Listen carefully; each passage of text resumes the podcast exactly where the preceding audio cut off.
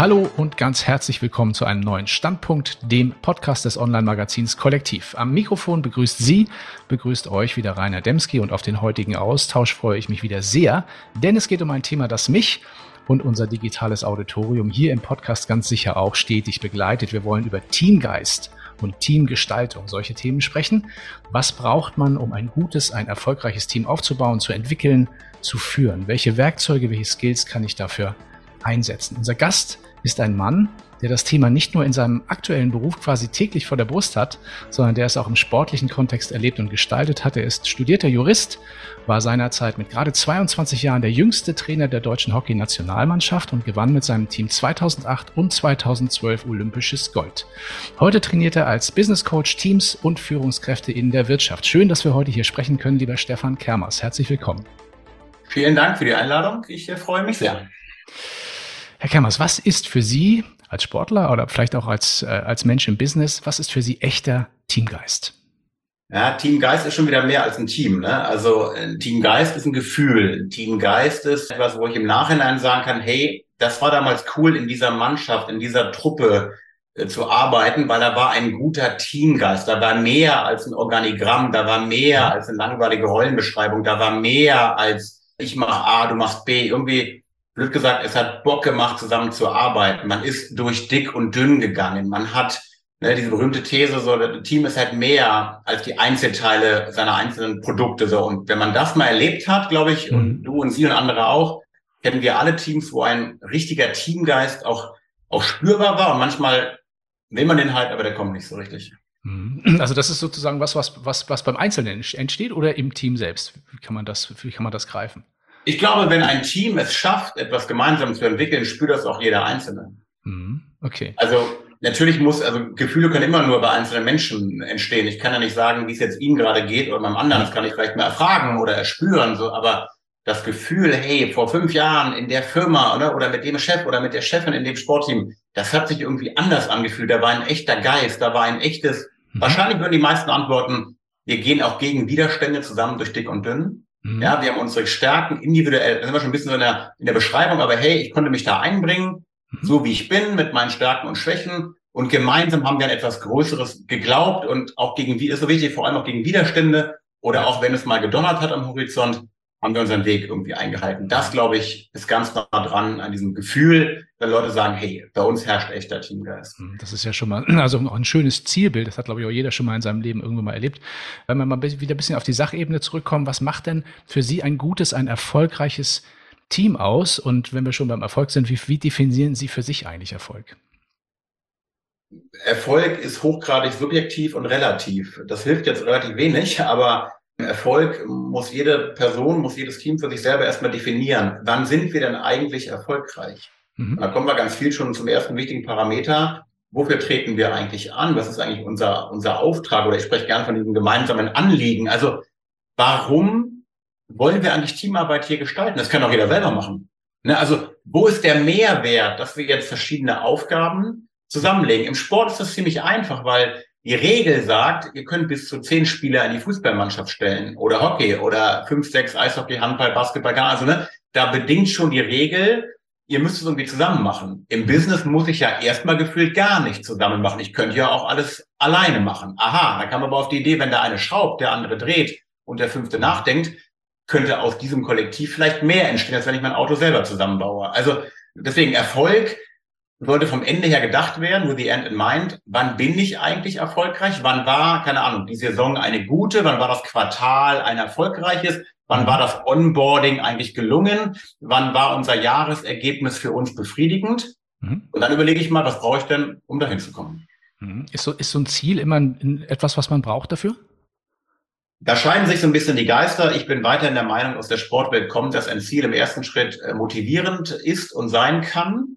Und ganz viele Leute brauchen solche Ziele. Nicht jeder braucht ein Ziel, aber da würde ich immer so gucken, was braucht meine Unit, was braucht meine Mannschaft. Einigen tut das wahnsinnig gut als Guidance, als, als Stern am Horizont. Hey, ich will irgendwo hin und wie oft höre ich von meinen Teams auch herstellen, aber meine. Führungskraft hat gar keine klaren Ziele für uns ausgegeben, blablablub. Also ne, da ist die Sehnsucht nach Zielen wahnsinnig groß. Auch da kann man jetzt ja wieder anfangen zu unterscheiden, wenn die von oben vorgegeben, ne, ein bisschen amerikanisch, halte ich ja gar nichts von. Ja, wir haben jetzt hier von der Sales Unit aus Amerika, haben wir, ne, also immer große Freude wenn die dann 30 Prozent Sales äh, Uplift äh, reinschieben. Aber viel wichtiger ist ja die Frage, wofür möchte eine Mannschaft denn gemeinsam antreten? Und dann reden wir schon auch über, über Ziele mit dem für mich immer wieder wichtigen Unterschied zwischen sogenannten Erfolgszielen. Also was eigentlich der Erfolg am Ende unserer Reise? Wollen wir Erster werden? Wollen wir den Umsatz um 100 Millionen steigern? Also was ist quasi zahlenmäßig erkennbar? Aber was sind auch die sogenannten Handlungsziele? Was sind die Handlungen, die wir probieren zu erreichen, um das Erfolgsziel als Abfallprodukt, ne, um das quasi zu beeinflussen? Und da tun sich die meisten schon schwer, weil ein Excel-Sheet mit irgendwelchen Absatzzahlen ist relativ schnell geschrieben, blöd gesagt. Ja. Aber die Frage, welche Leistungen stecken dahinter, welche Handlungen kann man bei Ihnen, bei mir, bei meinen Kollegen eigentlich erkennen, um darauf einzuzahlen? Da wird es dann schon wesentlich konkreter und schwieriger. Mhm. Wenn wir eh schon auf dem Weg sag mal, zu, zu, zu Zielen sind, dann ist ja auch sicherlich erforderlich, dass man dafür so ein bisschen übt. Ne? Und ein Titel Ihres Programms, das lautet äh, Train Your Business. Das äh, kommt auf der Website überall an vielen Stellen vor. Da war so meine Frage, die mich bewegt hat, kann man eigentlich das eigene Business, seinen eigenen Erfolg oder auch das eigene Team sozusagen trainieren? Und wenn ja, wie stellt man das an? Natürlich, Train Your Business ist so ein bisschen abgeleitet aus der, aus der Sportwelt. Ne? Ich trainiere etwas, um es dann im Wettkampf leistungsstark irgendwie abzurufen. Also jetzt die, die anderen Leute, ja, aber Stefan, Business ist ja kein Training, wir haben ja jeden Tag Business. Ich kann ja nicht trainieren. Genau. Ich glaube, das ist viel zu kurz gedacht. Ich glaube, dass wenn sich Führungskräfte mal Gedanken machen würden mit der Frage, in welchen Bereichen wollen wir eigentlich besser werden hm. und wie können wir das erreichen, kommen plötzlich doch relativ viele oder könnten viele Themen auf den Tisch kennen. Das beginnt bei, bei kommunikativen Themen, das beginnt bei klassischen kollaborativen Themen. Wie sind die Prozesse? Wie sind unsere Schnittstellen? Das geht bei emotionalen Themen weiter. Wie wollen wir eigentlich uns Feedback geben? Wie wollen wir eigentlich eine Streitkultur entwickeln, die wir brauchen, um besser zu werden? Und plötzlich sieht man mal, naja, in den Bereichen sind wir noch gar nicht so gut. Also mhm. Training im weitesten Sinne ausgelegt. Damit meine ich nicht die Businessreise für 15.000 Euro in die Alpen, die man mal so ein bisschen pseudomäßig macht, um mal zum Training zu gehen. Nein, echte Teams entstehen in Gegenwart von echten Problemen. Echte Teams entstehen immer am Arbeitsplatz, wenn sie, wenn sie, wenn sie Dinge lösen müssen. Und ja, von wegen Training, naja, Quartalsrückblick, letztes Quartal oder letzter Sprint aus der agilen Sprache, das ist uns nicht gut gelungen, die unterschiedlichen Sichtweisen auf dem Bücher. Das ist uns nicht gut gelungen, kommunikativ uns abzustimmen. Das ist uns nicht gut gelungen, die Schnittstellen, blablabla. So, das kann ich trainieren und da geht auch wie im Sport, ich mache eine Diagnose, ich gucke rein, wo es hapert und danach probiere ich es besser zu machen, um mich dann wieder anzupassen nach zwei bis sechs Wochen. So, das ist für mich Training im Alltag. Hm, sehr cool. Da haben wir auch schon eine richtig coole Headline. Echtes Training entsteht in Gegenwart von Problemen. Das, Echtes Training entsteht in Gegenwart von echten Problemen. Alles andere ist Pseudokram und Flipchart beschreiben und Geld raushauen. Hm. Damit echte Teams entstehen, müssen die durch dick und dünn gehen und müssen ein Problem vor der Brust haben, um danach ihre Anfangsfrage sagen zu können, hey, das war cool. Hier entstand nämlich sowas wie Teamgeist. Ja, nun braucht man ja, um, um Probleme zu lösen, auch hin, hin, und wieder mal Werkzeuge. Ne? Das können also abstrakte oder auch physische Werkzeuge ja. sein. Wenn wir über das Thema Teamdesign sprechen, das ist ja auch ein zentrales Thema auch bei Ihnen.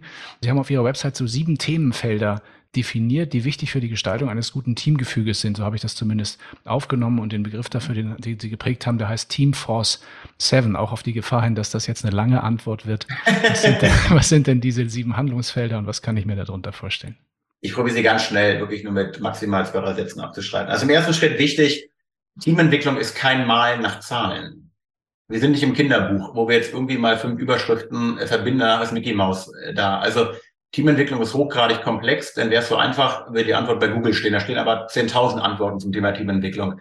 Und ich und wir haben mal probiert, oder wir und ich mit diesem Buch oder in diesem Buch probiert, mal die aus unserer Sicht, aus der Wissenschaft vermeintlichen wichtigsten Felder mal zu eruieren, an denen wir in meiner Sprache nicht vorbeikommen, wenn ich es mit Teamentwicklung wirklich ernst meine. Und die sieben Felder, also mit so sieben, sieben, sieben Stichwörtern. Die erste Frage, kenne ich eigentlich meine Mitspieler? Also was ist eigentlich der persönliche Antrieb? Was ist eigentlich die, die Persönlichkeit hinter diesem Menschen? Mhm. Denn erst wenn ich kapiere, wie die ungefähr halbwegs ticken, kann ich die auch irgendwie einsetzen. Das ist auch das Ich. Dann wird es ein bisschen größer. Wofür treten wir eigentlich gemeinsam an? Was ist eigentlich das Wir?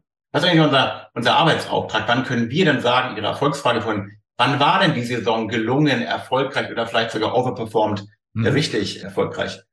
Thema Rolle, Zusammenarbeit, Kollaboration. Also wer macht hier eigentlich was? Wer spielt auf welcher Position? Ja, aber nicht nur im Organigramm, sondern auch sozial dynamisch, sage ich. Wer ist hier der Antreiber in der Mannschaft? Wer ist der Kritiker? Wer ist der Perfektionist? Wer ist die Umsetzerin? Wer ist die Innovative? Also ja, know your customers, but also know your, know your neighbors. Ne? Also wer geht wirklich wofür auch in die Verantwortung? Vertrauen, so als großes, als großes Buzzword, Zutrauen, psychologische Sicherheit, schafft eine Führungskraft, den Mitspielern wirklich das Gefühl zu geben, hey, du kannst ja selber Entscheidungen treffen auf dem mhm. Spielfeld oder in deiner, in deiner Arbeitsgruppe und nicht, ich nehme mich nach, nach drei Fehlpässen wieder raus, setze dich auf die Bank, ist wahrscheinlich schwierig. Also wie viel Vertrauen, wie viel Rahmen, wie viel Vorgabe gibt oder muss eine Führungskraft womöglich auch geben. Echte Teams sagen sich die Meinung, Thema Streitkultur. Also echte Teams sind in der Lage, über kritische Feedback-Prozesse besser zu werden. Ein Konflikt ist die Grundlage für Innovation. Das will immer keiner sehen, weil momentan durch die Businesslandschaft alles flammert mit, ja, ganz viel Augenhöhe, Wertschätzung, Liebhaben ne, und empathische Führung. Ja, ich weiß, wo das herkommt.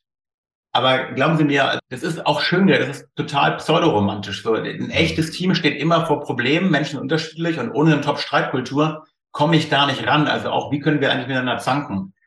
Hard Love Leadership, ne? also so Thema Führung, wie viel Distanz, wie viel Nähe, wie viel Härte, wie viel Klarheit, wie viel Freiraum. Was habe ich für eine Beziehung zu meinen Mitarbeitenden eigentlich? Wie ist das Spiel zwischen Führung, ja, zwischen diesem ewigen Spiel, früher war es mal genannt Command and Control. Ich sage eher, wie viel Steuerung, wie viel Führung, wie viel Selbstorganisation, wie sind diese Spielregeln eigentlich?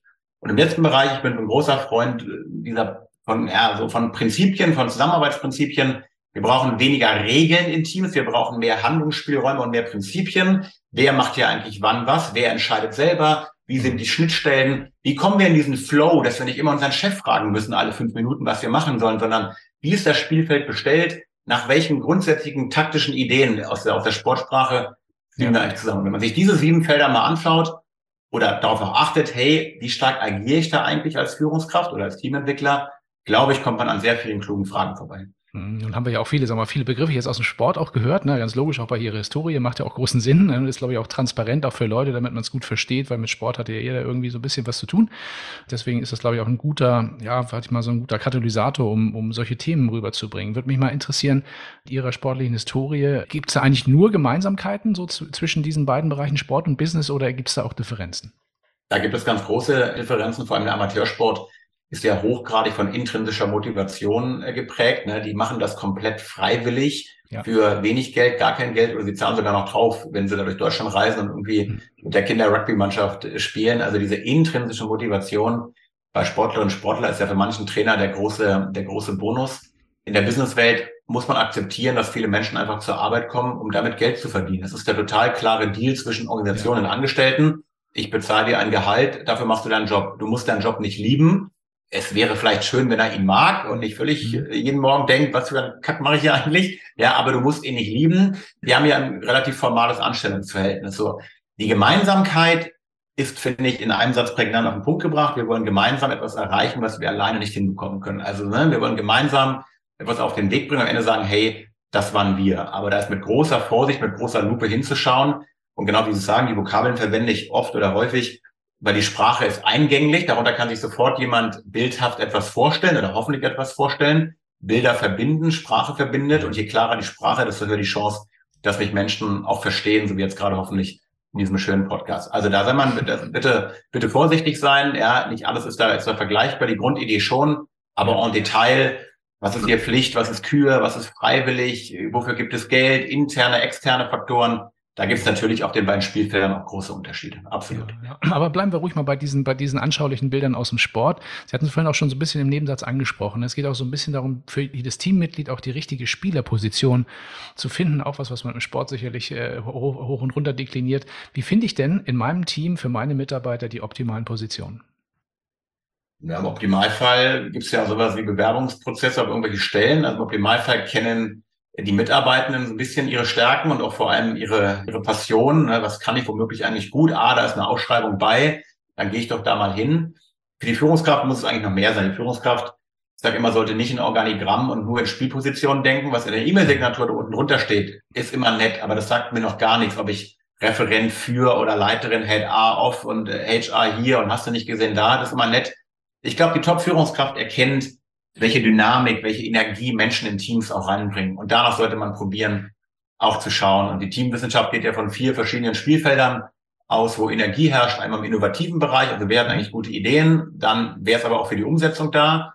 Dann so ein Bereich emotionale Verbundenheit. Und man sagt für diesen Bereich der Vernetzung, dieser Kommunikation, ne, wer ist gut darin, Brücken zu bauen, Leute mitzunehmen. So, und in diesen vier Spielfeldern brauche ich Leute, genau wie ich im Mannschaftssport beim Fußball immer wieder Mittelfeld, Abwehr, Sturm brauche. Mhm. Ja, also ich habe auf der einen Seite habe ich eine formale Rollenposition. Ja, der Kimi spielt Innenverteidiger und der Lewandowski spielt Stürmer. Das ist eine Organigramm-Stellenbeschreibung.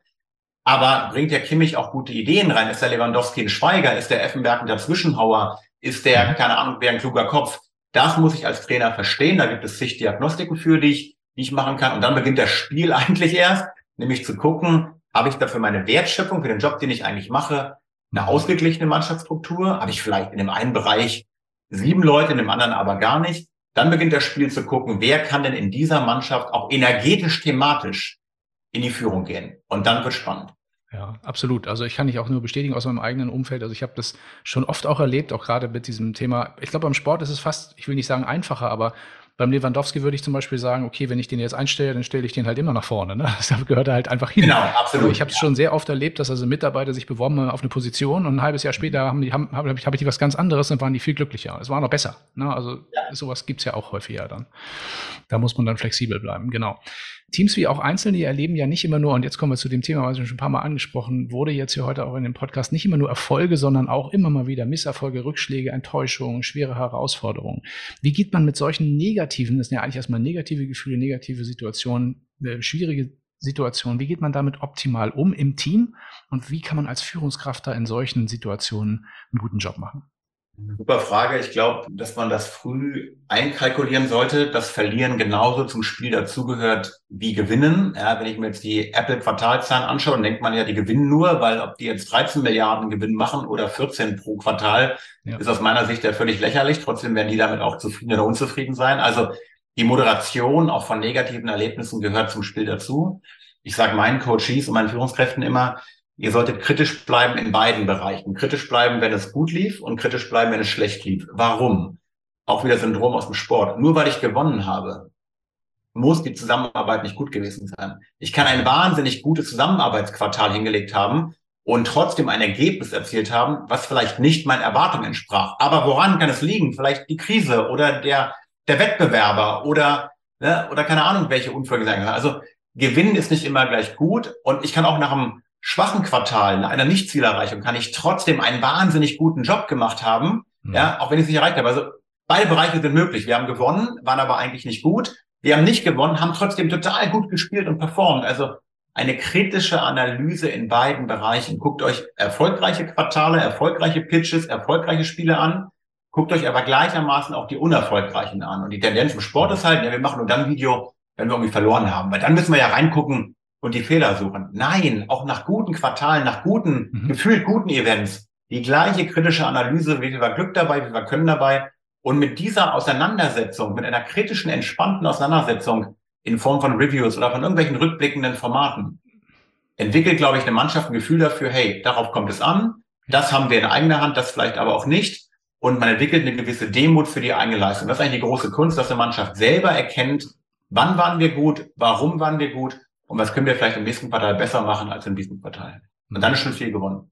Mhm, cool. Ich wollte noch ein Thema auch ansprechen heute im Podcast, weil, weil ich mich auf Ihrer Website ein bisschen umgeschaut habe. Da gab es einen Artikel aus dem Manager-Magazin, habe ich das, war das, glaube ich.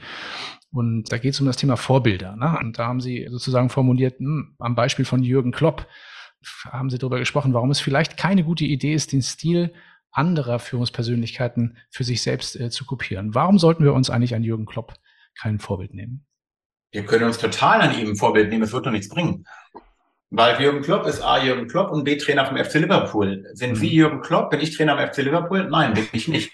Ich kann mich natürlich begeistern an der Art, wie er Witze macht, an der Art, das kann ich, das finde ich total, ich finde den Typen super. Ja. Aber Jürgen Klopp kopiert ja auch nicht Pep Guardiola oder kopiert auch nicht, keine Ahnung wen. Also die Quintessenz ist natürlich ein eigenes Führungsverständnis zu entwickeln. Mhm. eine eigene Idee zu entwickeln, wie ich mit Menschen kann. Und nur weil der Jürgen Klopp das so macht, kann es bei anderen total unauthentisch wirken, wenn ich jetzt plötzlich morgen anfange, meine Spieler in den Arm zu nehmen und ihnen den Ball auf die Kopfnase zu boxen und die fragen, was ist denn mit dem Dembski passiert? Der war doch bisher so ein seriös analytischer Typ. Jetzt macht er ja einen auf Gorilla und nimmt meine Jungs in den Arm. Ne? Also das mhm. meine ich ja. Das ist die, die, die große Gefahr an diesem schönen Wort Vorbild.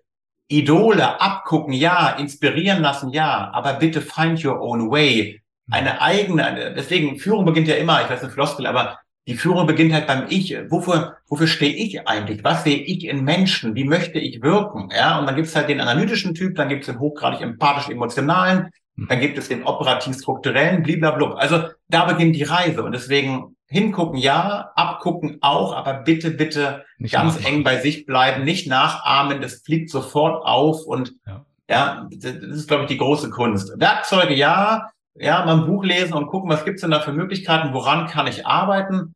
Aber die Frage, warum ich gerne Führungskraft bin oder geworden bin, die muss erstmal jeder für sich selber beantworten. Ja, absolut. Also auch bei, beim Thema Vorbilder, also so ein bisschen medizinischer Begriff, die Dosis macht das Gift. Ne?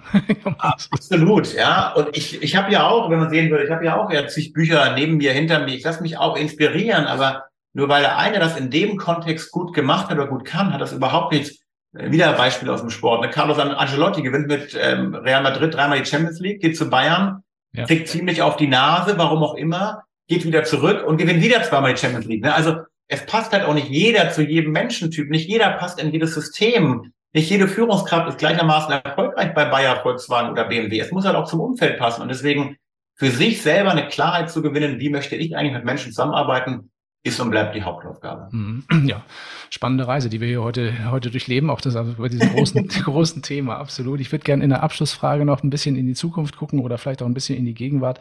Denn sagen wir mal so, die letzten drei Jahre waren ja für uns alle oder dreieinhalb ja durchaus herausfordernd und es war auch nicht immer irgendwie alles so, wie wir uns das vorgestellt haben, viel zusammengekommen und das wird offensichtlich auch nicht so spontan weniger herausfordernd. Deswegen wäre für mich so ein bisschen abschließend mal die Frage an Sie. Sie haben ja auch mit viel mit Führungskräften zu tun, auch in diesen, in, in dieser letzten Zeit gerade. Was ist aus Ihrer Sicht gerade für Führungskräfte, aber vielleicht auch für Teams das wichtigste Motto, die Best Advice gerade für die nächsten Monate und Jahre? Auch da gibt es natürlich branchenübergreifend nicht die eine Antwort. Jedes Team, Unternehmen steht vor anderen Herausforderungen. Wenn ich, ich bin ja so ein Freund, ich arbeite gerne mit, mit so, mit so Denkwerkzeugen. Also was könnte quasi in der Denke, was könnte quasi übergreifend irgendwie Sinn machen? Und wenn dann jetzt die Krisen eins, eins gelehrt haben, finde ich, dann, dass wir A, darauf vorbereitet sein müssen, dass wir einfach nicht glauben dürfen, dass immer alles so plippi-plappi weiter gerade ausläuft und dass Excel-Listen unser Leben bestimmen, ja, die Excel-Listen wurden alle über den Haufen geworfen, jetzt drei, viermal schon, weil der Markt halt nicht nach Excel-Listen fragt, der Markt sucht nach Lösungen. Und da kommen wir zum zweiten Bereich, nach Lösungen. Lösungen finden immer die Spieler, die ein Problem am Ball haben. Und da ist der Sport wieder eine schöne Metapher. Kein Spieler würde hochgucken äh, zum Trainer und sagen, ey Trainer, soll ich links oder rechts rumpassen? Nein, das wird halt trainiert, sind wir wieder bei dem Wort. Und die, die Teams, die sich jetzt durch diese Krisen weiterentwickelt haben, haben aus meiner Beobachtung eine höhere Verantwortlichkeit auf die Mitarbeiter übertragen, weil wenn der Markt hektischer wird, wenn die Dynamik, sagt man, im Markt zunimmt, muss ich die Prozesse verschnellern und nicht verlangsamen und nicht sagen, ja, ich frage mal meinen Chef jetzt aber jetzt drei Wochen im Urlaub, dann gibt es eine Antwort. Nee, in drei Wochen ist der Kunde weg. Also, ne, dass ich, wenn sich draußen was dreht, muss ich innen mitdrehen. Wenn draußen Dynamik höher wird, muss ich die eigene Dynamik auch erhöhen. Das wollen immer viele nicht hören. Aber Stefan, wir müssen doch die Dynamik jetzt runterfahren. Ich so, nein, ihr müsst nur das Gegenteil machen. Ihr müsst die Komplexität erhöhen, wenn der Markt auch komplexer wird. Das heißt, Mitarbeiter treffen mehr Entscheidungen, treffen eigene Entscheidungen, Teams werden selbstorganisierter. Ja, es ist ein bisschen Modebegriff, das ganze agile Gequatsche, aber es kommt ja schon aus einem besonderen Grund, nämlich schneller dem Kunden, dem Patienten, dem Klienten eine Lösung anbieten, die ihm schmeckt, weil der Klient bezahlt mein Gehalt. Also da muss ich hingucken und das vielleicht zu Ihrer Frage als übergreifendes Denkwerkzeug. Schaut hin, wie ihr die Probleme am Markt schneller gelöst bekommt Mhm. Weniger Steuerung, mehr Führung überlassen den Leuten, die direkt das Problem an der Backe haben. Klingt auf jeden Fall nach, nach einer positiven und guten Perspektive für die Zukunft, auch, auch, in, die, auch in diesen schwierigen Zeiten. Ich sag mal, vielen, vielen lieben Dank für diese tolle Reise. Ich nehme sehr, sehr viel für mich mit. Ich hoffe, unsere Zuhörerinnen und Zuhörer auch. War ein toller Podcast und ja, würde mich freuen, wenn wir mal wieder in diesem Format irgendwann eine Stunde zusammengestalten oder eine halbe. Ganz, ganz lieben Dank an Sie, ganz lieben Dank an alle, die zugehört haben und bis zum nächsten Mal in diesem Kanal. Vielen Dank zurück, großartig.